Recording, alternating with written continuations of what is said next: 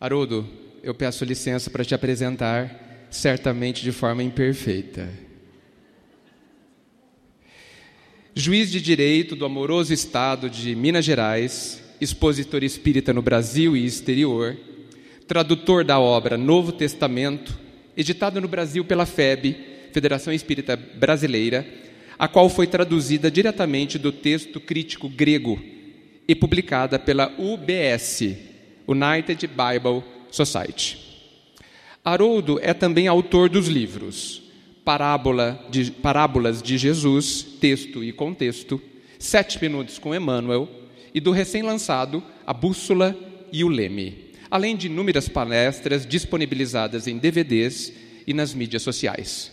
Chamo agora Haroldo Dutra, por gentileza.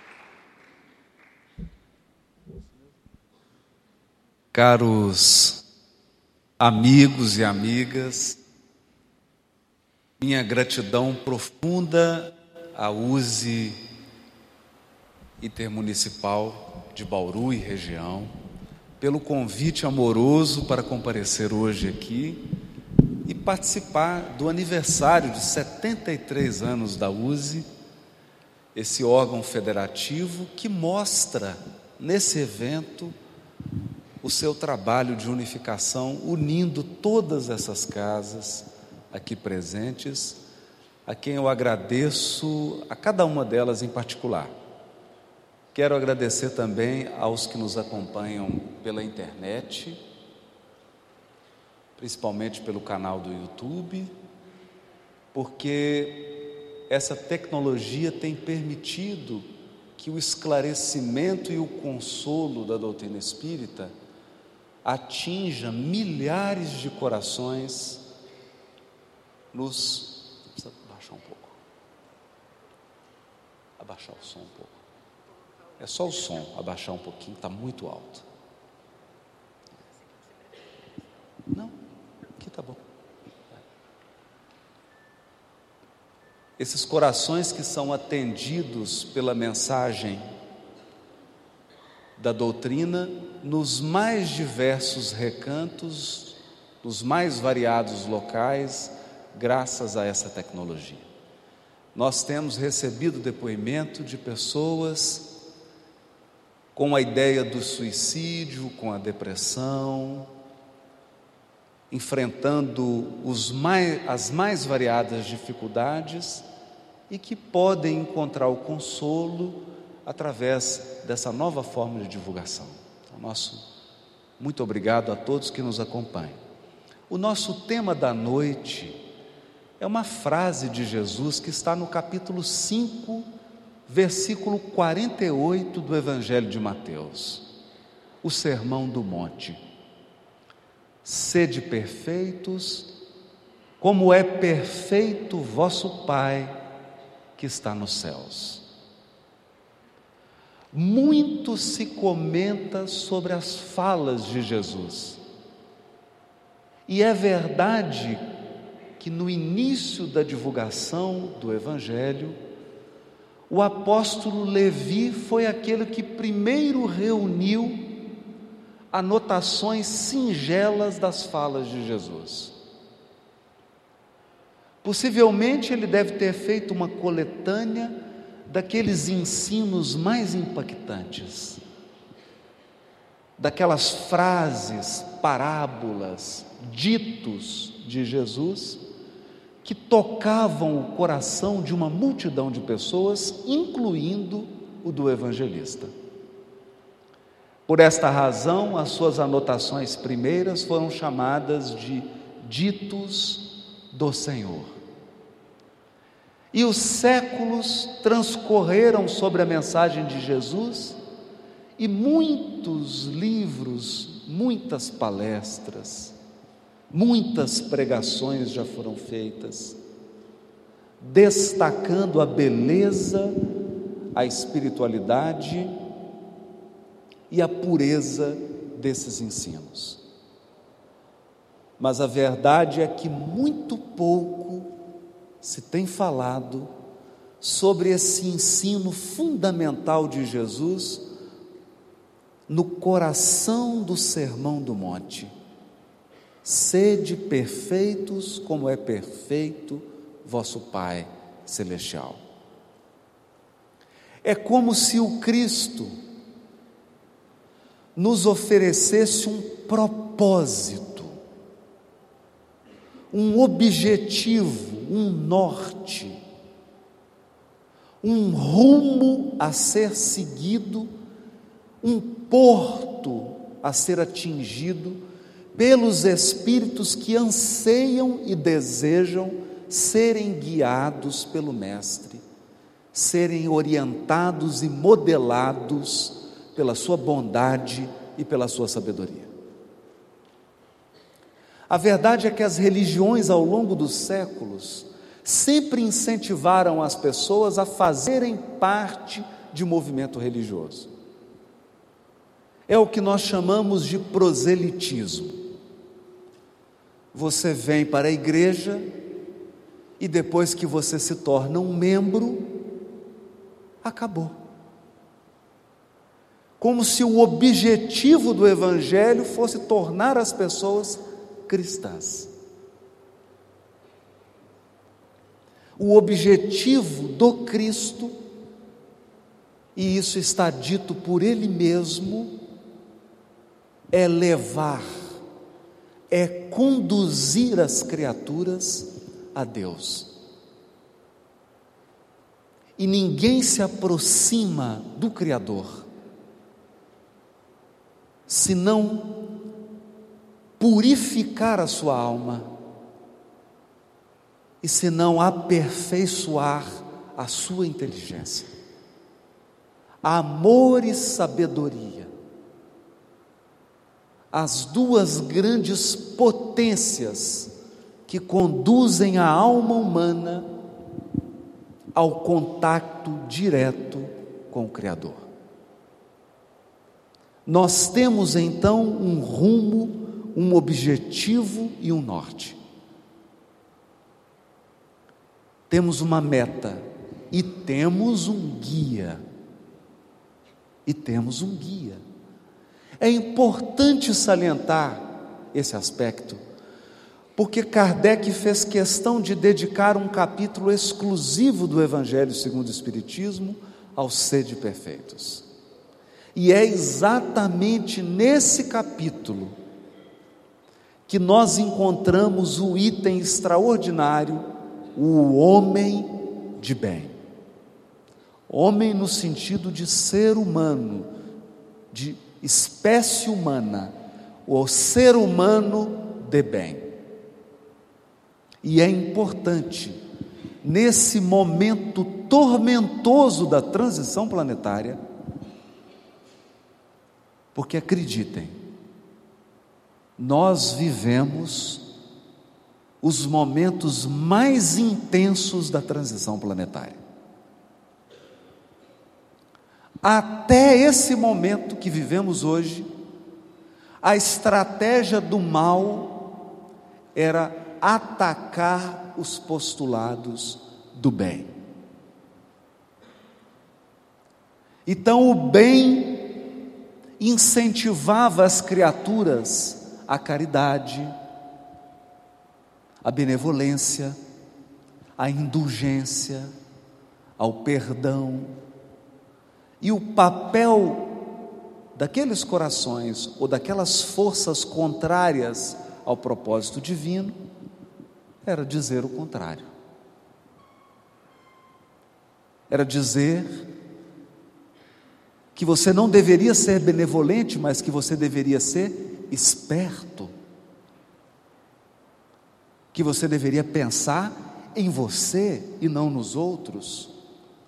Que a bondade é tolice. Bondade é algo para os fracos, para os tolos, porque os fortes e os espertos são egoístas. Eles devem levar vantagem em tudo. Quem chega primeiro bebe a água mais limpa.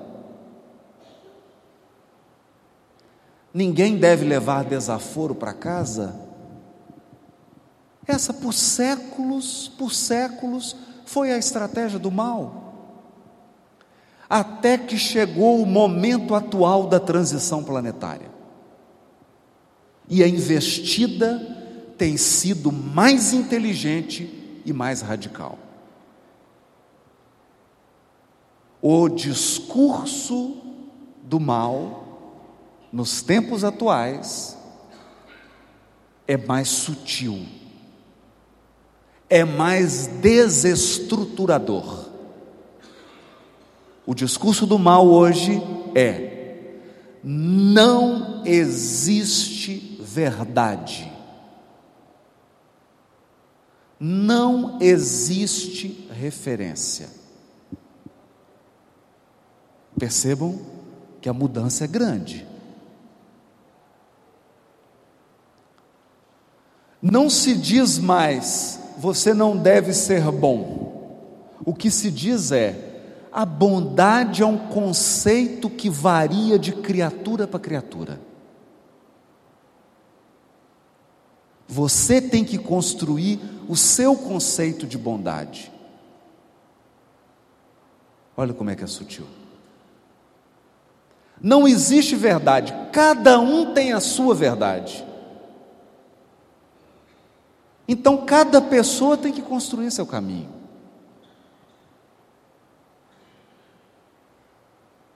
Não existe um parâmetro de conduta. Cada pessoa deve viver como ela quiser, sem nenhuma imposição, sem nenhuma regra sem nada que possa nublar a sua individualidade.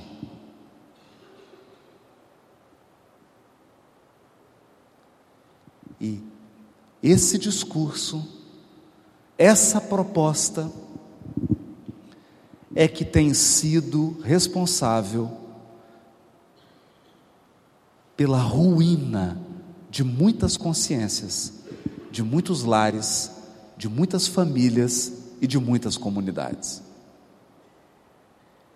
Porque não há uma referência. Veja que é um processo passo a passo. O primeiro passo do materialismo foi: tira Deus do centro, coloca o ser humano. O referencial não é mais Deus, é a criatura humana. O homem, medida de todas as coisas. Agora, o discurso é mais radical. Não é o homem é medida de todas as coisas. O discurso agora é: não há medida de nada, faça o que você quiser.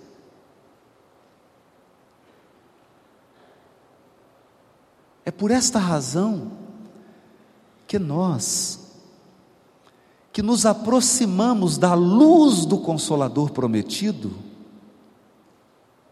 que resgata a pureza do ensino de Jesus, devemos recuperar os nossos fundamentos, os nossos alicerces. Está todo mundo sentado agora, a maioria.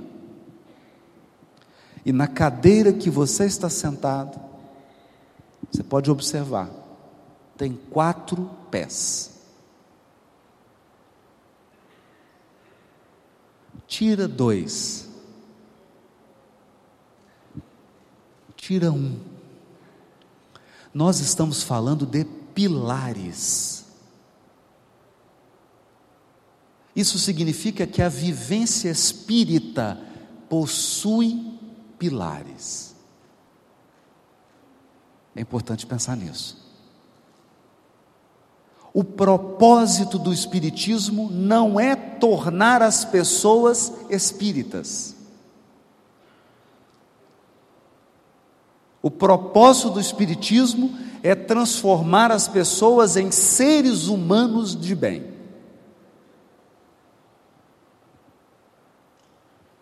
Seres humanos de bem. Se você der uma lida no livro Viagens Espíritas, Viagem Espírita, de Kardec, ou no livro que é o Espiritismo, você vai perceber que na primeira sociedade espírita do mundo, que foi a Sociedade Espírita de Estudos Parisienses, frequentavam protestantes, católicos, judeus, muçulmanos, e Kardec se refere a eles como protestantes espíritas, católicos espíritas, judeus espíritas, muçulmanos espíritas. Por quê? Porque a pessoa continuava indo à mesquita, continuava se vestindo como muçulmano, continuava observando as tradições da religião muçulmana e, no entanto, acolhia os princípios fundamentais da doutrina espírita, que são Deus, imortalidade da alma, evolução espiritual, lei de causa e efeito, mediunidade, caridade. Caridade é entendida como benevolência, indulgência e perdão. os fundamentos. E lá no item, o homem de bem, está dito: o homem de bem não possui preconceito de cor, não possui preconceito de raça, não possui preconceito sexual, de sexo porque vê em todos os homens, em todos os seres humanos, seus irmãos.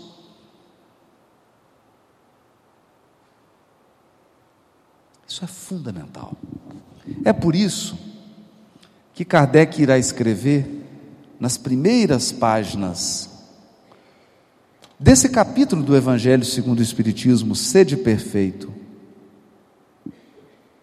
Primeiro, ele adverte que as palavras de Jesus não poderiam ser interpretadas ao pé da letra. Ninguém será perfeito como Deus, porque Deus possui a perfeição absoluta. Mas ele diz: as pessoas ao tempo de Jesus não poderiam compreender essas nuances, esses detalhes. Então, quando Jesus diz sede perfeito, ele está se referindo à perfeição relativa, àquela que as criaturas podem alcançar. E ele diz assim: com efeito, se se observam os resultados de todos os vícios, e mesmo dos simples defeitos, reconhecer-se-á a nenhum haver que não altere mais ou menos o sentimento da caridade. Porque todos têm o seu princípio no egoísmo e no orgulho que lhes são a negação. O que, que ele está dizendo? Que quando Jesus fala de perfeição, Jesus está mostrando que a essência da perfeição é a caridade na sua mais ampla acepção, porque implica a prática de todas as outras virtudes. A perfeição moral a que se refere Jesus é a excelência na prática da caridade que é o contrário do orgulho e do egoísmo. O contrário do orgulho e do egoísmo. E ele ainda diz mais: essa caridade ela chega ao ponto de envolver o amor aos inimigos. O amor aos que nos odeiam, que nos perseguem, que nos caluniam. É importante dizer isso. Para que a gente não justifique a nossa conduta contrária à caridade com base no Espiritismo. Não defenda o Espiritismo se na defesa do Espiritismo você for faltar com a caridade. Porque faltar com a caridade é faltar com o dever do aperfeiçoamento moral. E o Espiritismo não precisa de defensores, o Espiritismo precisa de praticantes, de testemunhas, de quem deu testemunho do que é viver o Espiritismo, não de guerreiros, nem de defensores. Isso é fundamental. Então, na prática da caridade, nós temos o contrário do egoísmo e do orgulho. E é aqui que eu gostaria de ressaltar o engano do que ensina a transição planetária. A transição planetária, com esse discurso de que não existe verdade, de que não existe referência, de que não existe um norte, de que cada um tem que viver a sua verdade, o que isso está estimulando nada mais, nada menos é o egoísmo e o orgulho. Porque o que é o egoísmo? O egoísmo é o culto distorcido e desequilibrado do eu. é o excesso do amor próprio. É quando você pensa tanto em você que não sobra tempo para pensar em mais ninguém. E o que é o orgulho? Orgulho é quando você tem tanta autoestima, tanta autoestima, que todo mundo é ruim e você é o melhor. E o que que isso afeta? O que que isso afeta? Quando nós nos entregamos à energia do orgulho, não há espaço para aprender nada com ninguém. Isso é que é o orgulho. O orgulho não é a roupa que você veste. Nada exterior determina se uma criatura é humilde ou orgulhosa. Porque você encontra corações detentores de fortunas que são profundamente humildes, e você encontra pessoas que moram na rua profundamente orgulhosas e arrogantes.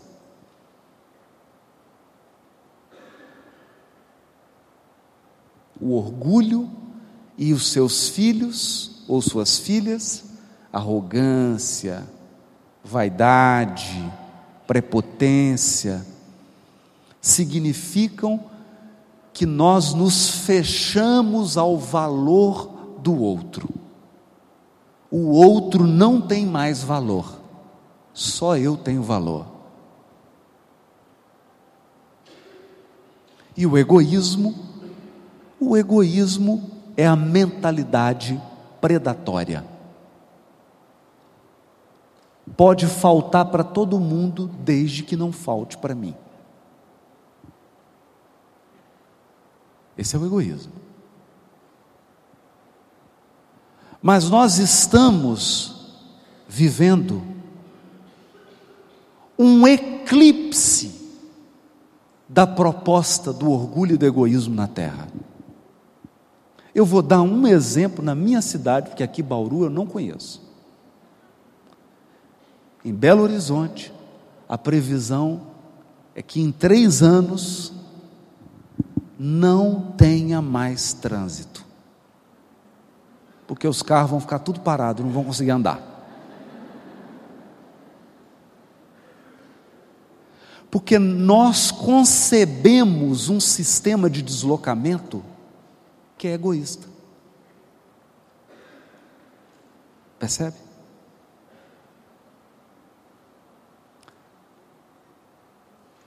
E como que uma sociedade sobrevive se você só pensar em você? Pensa nisso. Eu vou dar um exemplo singelo. Você está parado no sinal vermelho. E ele abre, fica verde. E você arranca o carro. Por que, que você está confiando que a outra pessoa vai respeitar o sinal vermelho?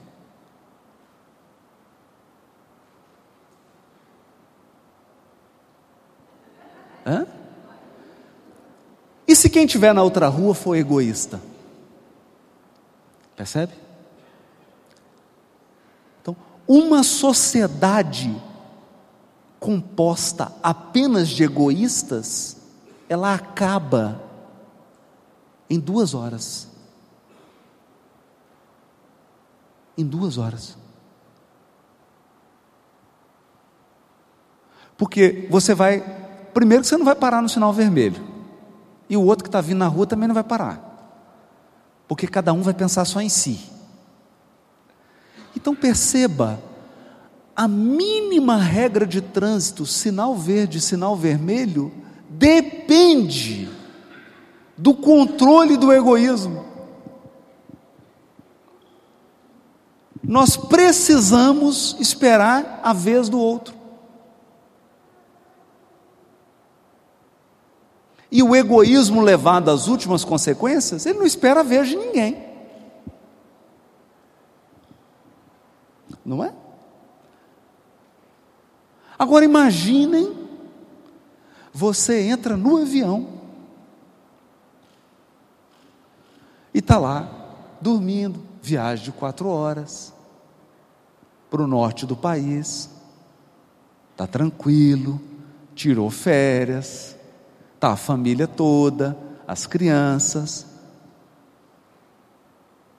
De repente você vê o comandante saindo da cabine. E se dirigindo para o fundo da aeronave. E você fala com ele, mas comandante, senhor me desculpa a grosseria, mas não está na hora de pousar? Está mas eu estou com sono e vou dormir.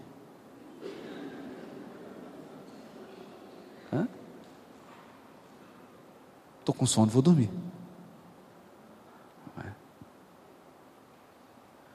Então, todas as escolhas feitas ao longo dos séculos que privilegiaram o egoísmo e o orgulho trouxeram a nossa sociedade ao caos que ela está vivendo.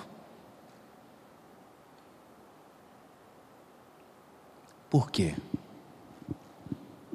Porque o mundo se ergue, o mundo se sustenta sobre a benevolência e o sacrifício dos que amam. Essa é a verdade.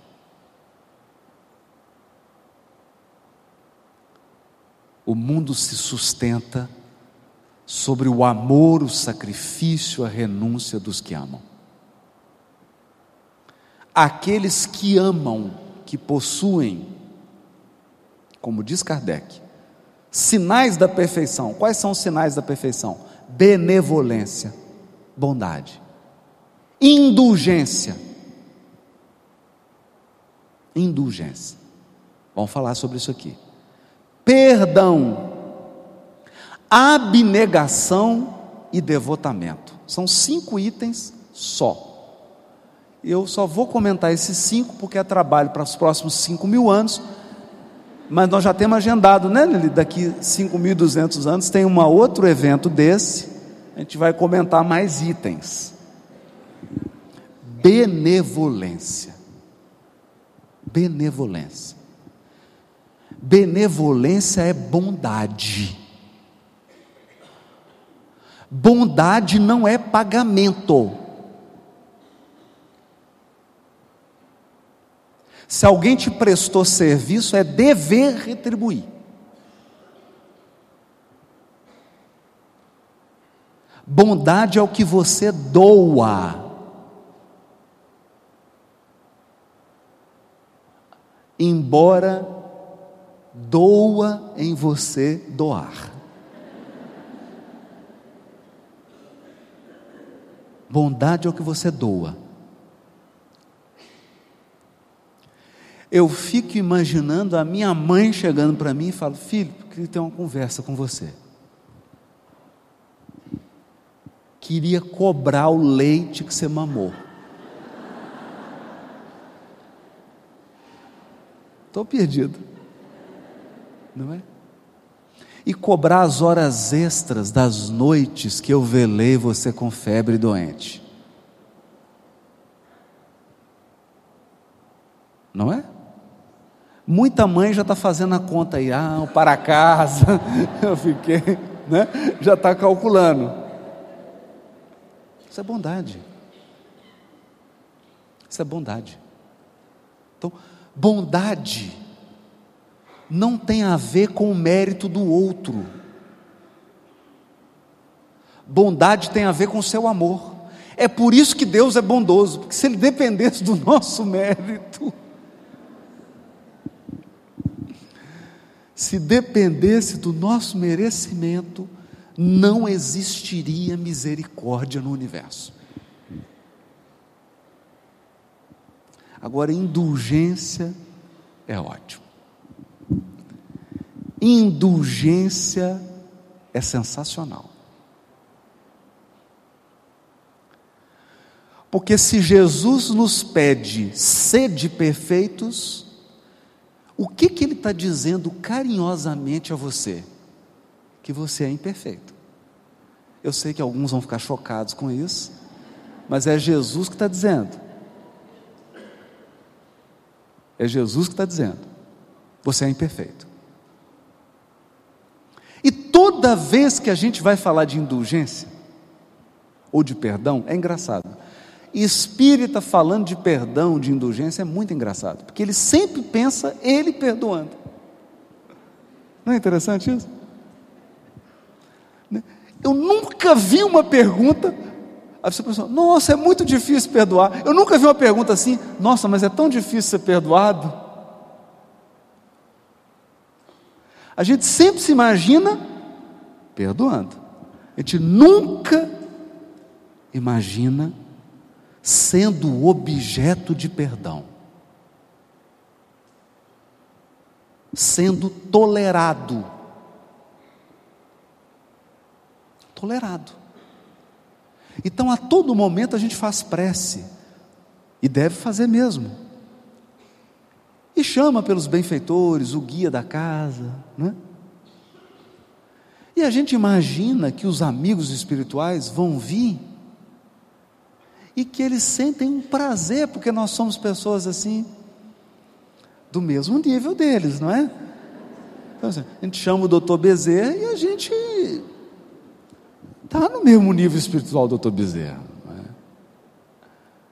A gente não imagina o doutor Bezerra de Menezes sendo indulgente conosco, tolerando é, coisas como, por exemplo, transtorno obsessivo compulsivo. Quem não tem? Você olha para aquele quadro, o quadro está assim. Você... Põe o um quadro. Não é assim? Hã? Todo mundo tem. Todo mundo tem a sua mania. Você tem a sua, eu tenho a minha. Então, se a gente radicaliza na convivência, não é possível conviver. indulgência para com as imperfeições. Por quê? Porque, diz Kardec, todos nós necessitamos de indulgência. E aqui tem uma frase maravilhosa, que é quando Clarencio vai visitar André Luiz, depois que ele já foi recolhido em nosso lar. Na live a gente está estudando nosso lar, vamos chegar nesse capítulo, né? Está ainda na introdução. Mas o Clarencio vai visitar André Luiz, ele está deitado no leito, e aí ele chega tudo bem, André? Já experimentaram fazer isso com alguém que está no leito? Ele começa, não, está doendo aqui, está aí. Aí começa uma ladainha, né? Está doendo demais, e eu fiquei muito tempo, e eu estou com saudade da família. Fala e reclama, reclama, reclama, reclama. E o Clarence está ali ouvindo. Está ouvindo não recrimina, não critica, não humilha e nem expressa qualquer comportamento de superioridade. Ele trata o André Luiz com todo carinho. Mas aí vem a parte dura, que é quando o médico vai fazer o diagnóstico. Aí o médico olha e fala assim: ai, nossa, Imagina o médico te examinando assim, né? Hum. Suicida. Aí o Clarence fala, é, uma pena. Aí, não, suicídio não.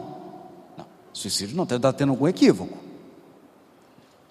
Eu lutei até o último segundo para E aí ele vai. E aí o Clarencio começa a explicar. Pois é, meu amigo mas nós e começa a falar na linguagem médica, sem violência, sem humilhação. E é grave a situação. É grave. E começa a descrever. E aí o André Luiz se vê diante da verdade, da sua imperfeição. E ele então começa a chorar. É difícil, gente. É muito difícil. E a frase do Clarencio é uma aula de indulgência. Ele diz assim: anime-se, meu irmão. Eu também já perambulei pelos terrenos e despenhadeiros dos quais foste recolhido. Olha que bonito isso. Eu também já perambulei. Já todos nós já passamos por situações constrangedoras ao longo da evolução. Então que ele tivesse ânimo que ele recobrasse as suas forças e que ele aprendesse gratidão. Por quê? Porque ele já havia sido recolhido e estava sendo tratado. E era preciso reconhecer isso. E aí o que, que o Clarence faz? Repete o cumprimento do início. Bom dia, André, como tem passado? Aí ele fala: ah, agora estou bem, estou querendo melhorar. Dá uma chance a ele de voltar, recomeçar. Indulgência. O que é bonito da indulgência?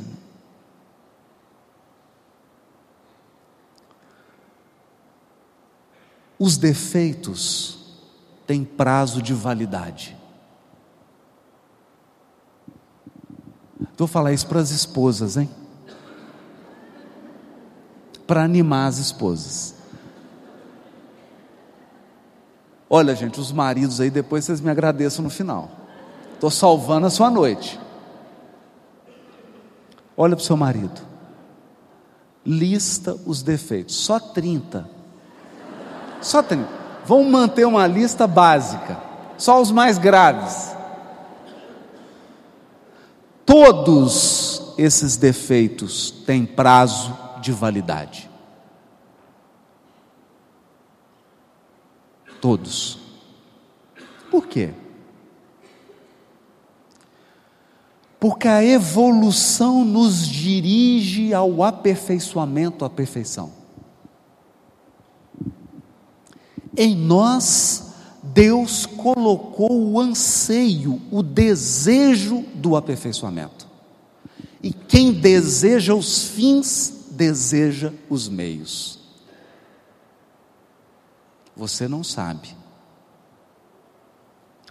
Mas o seu eu profundo deseja a purificação. É por isso que você atrai expiações e provas. Você fala: não, não é possível, eu não desejo.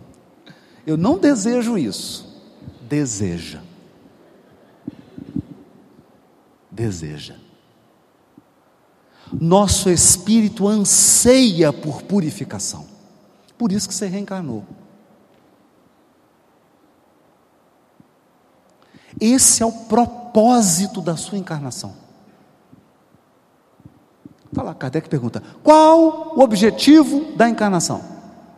Lá, resumo: colocar o espírito em condições de assumir, de assumir o, lo, o local que lhe cabe na obra da criação. Ou se você quiser que, que eu traduza, eu vou usar a tradução de Emmanuel. Todos temos uma herança, uma herança divina.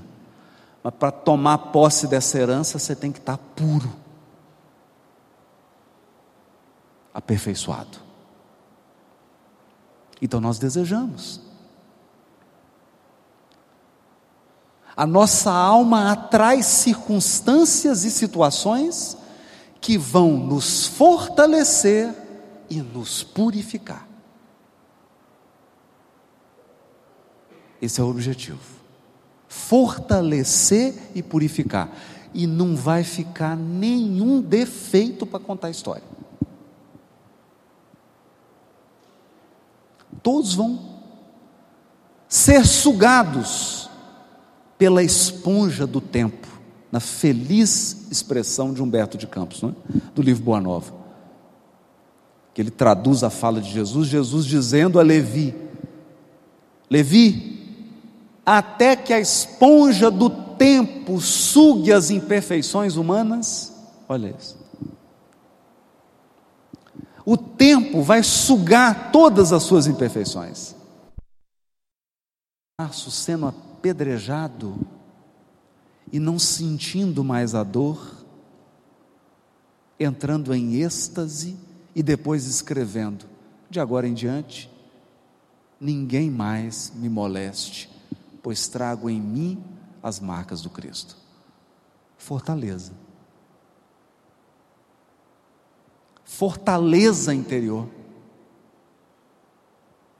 É o espírito robusto extremamente forte. E ele irá escrever isso, hein? Porque a tribulação produz fortaleza. Fortaleza.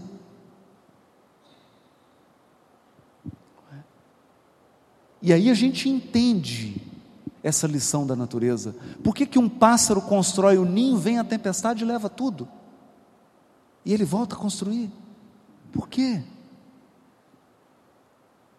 Porque ao construir o ninho, ele aprendeu a ser operoso, ele aprendeu a ser criativo, ele aprendeu a ser artístico, mas ao ter o ninho destruído, ele aprendeu a ser forte,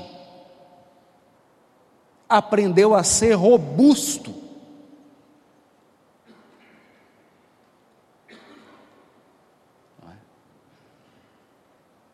robustez. É uma fortaleza. É o tamanho do rio. É? Então, toda vez que nós encontramos o relato de espíritos superiores, o que, que a gente enxerga? O que, que a gente vê? Espíritos de uma força extraordinária extremamente resistentes. Extremamente resistentes.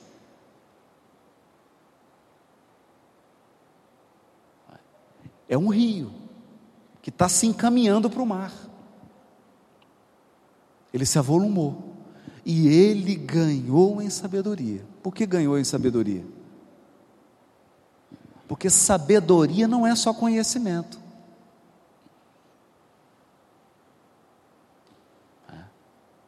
Sabedoria é um conhecimento que já está tão envelhecido, é um conhecimento que já está tão aplicado, que já foi vivenciado de maneira tão profunda, que ele já foi integrado ao modo de ser daquela criatura.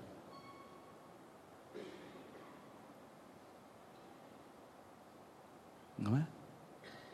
Já foi integrado, já, já faz parte do ser dela.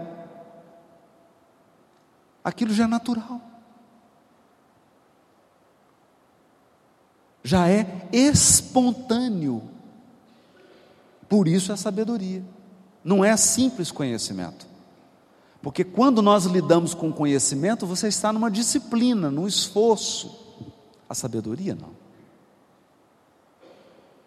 Sabedoria já entrou na alma, já entrou nos poros.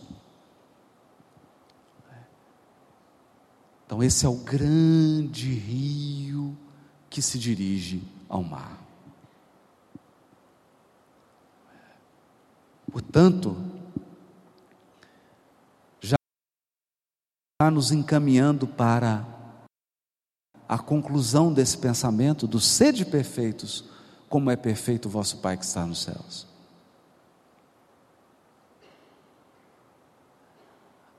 a grande mensagem do Espiritismo para os dias de hoje. A grande mensagem do, do Espiritismo para os dias de hoje. Minhas irmãs e meus irmãos, um mundo, um mundo que eu não esperava ver quando eu ingressei na doutrina espírita com 15 anos de idade, eu não pensei que fosse ver o que eu estou vendo hoje. Crianças de 8 anos de idade suicidando. Eu achei que não fosse ver isso. Uma mãe arremessando um próprio filho pela janela de um apartamento.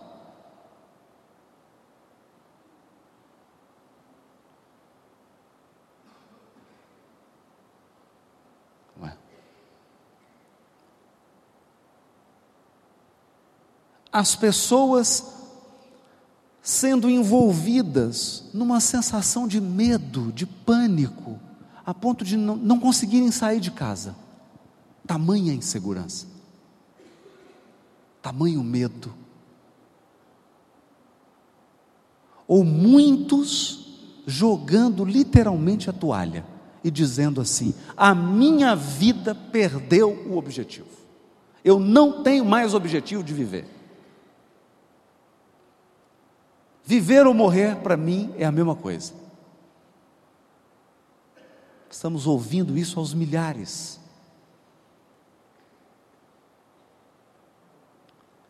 Então, o que, que nós podemos dizer?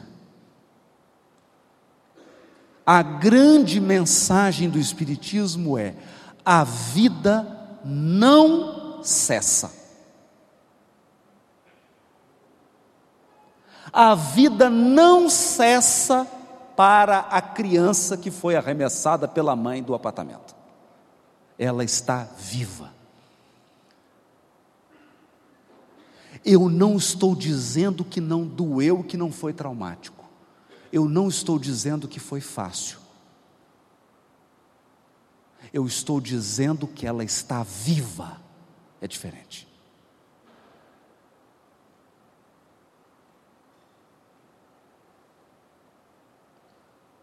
e nós sempre estaremos vivos. Sempre. Só há morte para o corpo físico, não para o nosso espírito. isso significa que nós vamos ter que resolver de outra maneira. Nós vamos ter que resolver de outra maneira. Qual a outra maneira?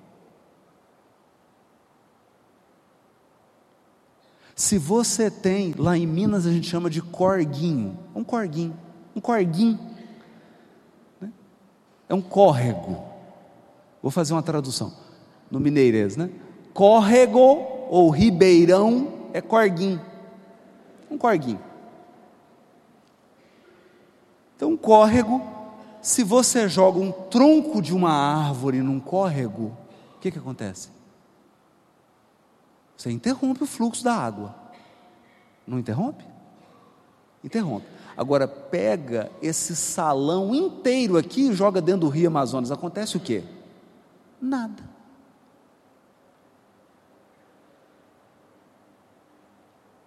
Nada. Acontece nada.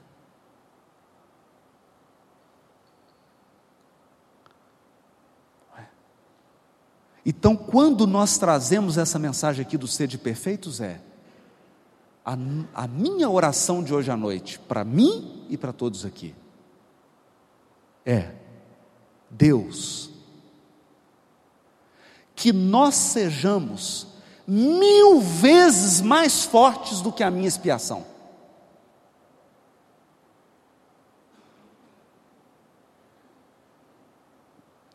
Que eu seja mil vezes mais forte do que a minha prova.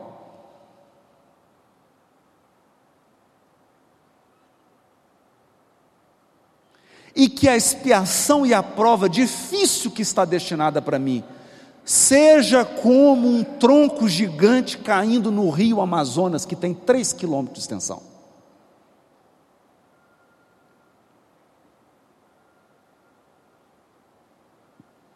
Que nós possamos adquirir uma robustez espiritual. E essa robustez começa, ela começa de uma mensagem muito simples e que todos nós temos que repetir o dia inteiro, onde a gente passar. A vida não cessa. A morte é o jogo escuro das ilusões.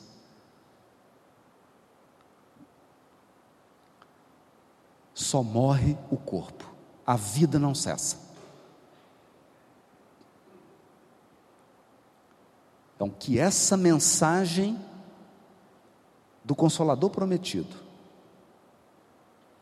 possa dilatar o nosso espírito dilatar os nossos poderes de espírito.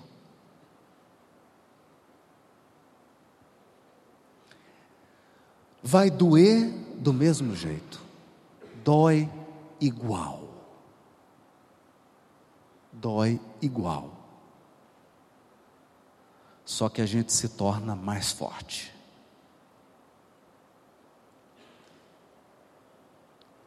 E com essa força que vem da confiança.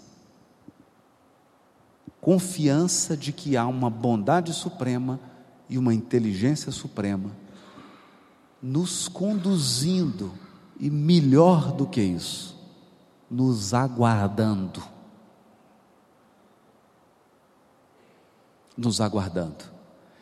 Essa é a mensagem de esperança do Espiritismo.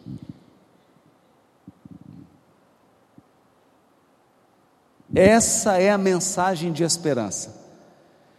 A mensagem de que por detrás de toda destruição, por detrás de toda morte, por detrás de toda expiação e por trás de toda prova, há a luz espiritual sendo adquirida por um espírito imortal que prossegue vivendo. uma boa noite para todos.